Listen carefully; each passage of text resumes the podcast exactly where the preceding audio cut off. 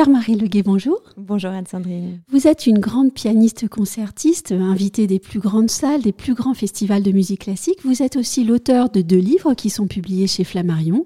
Le premier, La vie est plus belle en musique, et le second est tout juste sorti en librairie, et son titre, C'est la nuit qu'il est beau de croire à la lumière. Aujourd'hui, on va parler un peu de vous dans cette émission, mais aussi sans doute de musique. Et ma première question, c'est celle-ci. À quoi ressemble la maison des rêves d'une grande musicienne comme vous?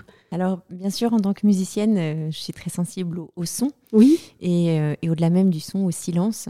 Et donc, euh, la maison de mes rêves, c'est une maison qui fait place à la musique et donc qui est une maison pleine d'écoute, une maison silencieuse, mais qui aussi peut vibrer des rires des enfants, qui euh, est proche de la nature. Donc, j'adore aussi me réveiller avec le chant des oiseaux. Euh, donc, je dirais que c'est cette, euh, cette présence de la nature, des sons et de ce qui permet, ce silence qui permet à la musique d'exister. Et puis, peut-être une capacité des murs à intégrer la musique?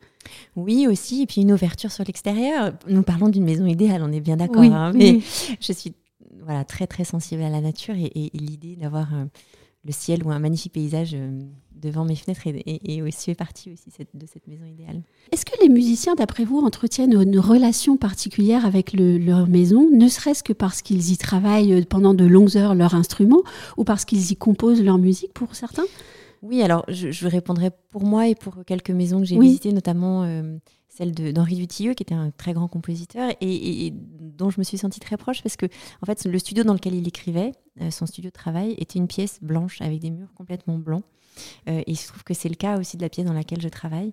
Euh, avec plus ce besoin de, de, se projeter sur la rencontre avec le public que vraiment habiter le lieu dans lequel on travaille. Le travail est une phase de préparation à la rencontre au public. et donc, c'est pas nécessairement la maison idéale, c'est un lieu plutôt euh, une bulle. Oui. Une bulle de préparation à l'extérieur. Et, c'est un petit peu euh, en opposition avec, euh, par exemple, les maisons d'écrivains, où on voit cette, souvent cet amoncellement de livres jusqu'à n'en plus pouvoir. Alors, il y a aussi un amoncellement de partitions. Oui, pardon. Le livre de musique, avec ses petites notes et ses, annotations partout. Donc, oui, des murs blancs, mais, mais, des bibliothèques de partitions euh, écornées, travaillées, jaunies euh, ou toutes fraîches quand elles, euh, quand elles viennent d'arriver. Dans votre livre, vous évoquez Malheur et le lieu dans lequel il composait. c'est un lieu très spécial. Oui, alors Malheur, qui était un directeur d'opéra, c'était le directeur de l'opéra de Vienne, avec une vie pleine de tensions et de charges, choisissait la nature et une petite maison en bois qu'il a fait construire dans la forêt pour écrire, pour écrire ses œuvres extraordinaires, pour écrire ses symphonies, pour écrire les leaders. Et, euh, j'aime cette idée d'une maison qui, euh, qui est une source d'inspiration, d'une maison qui est simple, euh, mais qui, de cette simplicité émerge la plus grande beauté. On connaît aussi l'histoire personnelle de certains grands compositeurs. Je, pense par exemple à, à, Rachmaninov qui, à la défaveur de la Révolution, a dû tout quitter, quitter sa maison, abandonner son domaine, et ça c'est très violent pour s'exiler. Euh, je pense aussi à Chopin, euh, qui depuis euh, Majorque se plaignait qu'il y fait bien froid, qu'il pleut toujours et qu'il n'a plus de piano. Ces musiciens, ils ont, ils ont quand même porté la musique aussi au travers de la maison qu'ils habitaient. Et je pense que la musique, a, la musique qu'ils ont écrite a dû s'en ressentir. Oui, absolument. La maison et au-delà peut-être même de la maison, mais les deux sont liés, la terre. Je pense que la relation à la terre est très très forte chez Rachmaninoff et, et ce domaine agricole. Oui. Donc c'est la maison et la terre qui sont liées. Chez, chez, chez, Chopin, c'est euh, cette maison qu'on peut visiter parce qu'elle a été reconstruite euh, à côté de Varsovie et qui est une maison qu'on peut imaginer euh, autrefois entourée de champs et de champs, de champs cultivés, avec des paysannes qui chantaient dans les champs et, et, qui ont inspiré Chopin notamment pour ses mazurkas et voilà, donc cette maison au milieu, au milieu de la nature, là encore une fois, je pense que la nature est très très présente chez les compositeurs, chez les musiciens en général. Est-ce que vous avez des, maisons de musiciens à nous recommander? Alors, euh, il y, en a, y en a plusieurs. Au-delà d'une maison, j'ai envie de vous recommander un quartier. Oui. Un quartier dans Paris qui est la Nouvelle Athènes, dans le 9e, euh, et qui est euh, peuplé par la la présence de, grands musiciens. Il y a eu Clara Schumann, épouse de Robert Schumann et magnifique pianiste qui a habité rue des Martyrs. Il y a la présence de Chopin qui était dans le square qui est Soir d'Orléans, rue Tédebout. Wagner était, était dans le 9e, Liszt.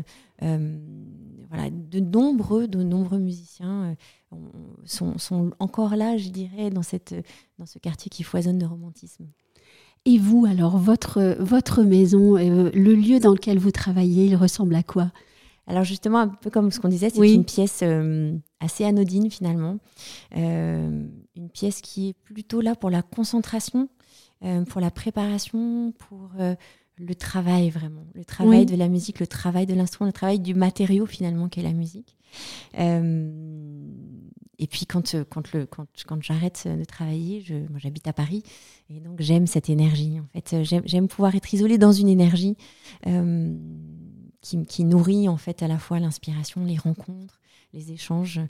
c'est une chance extraordinaire et je pense que les rencontres sont les choses les plus importantes dans la vie. Et alors pourquoi je vous ai reposé la question? C'est parce que un jour j'ai, je, vous ai entendu parler de vos enfants et vous me disiez ah mais quand je travaille les enfants n'entrent pas dans la pièce et ensuite je suis tout à eux.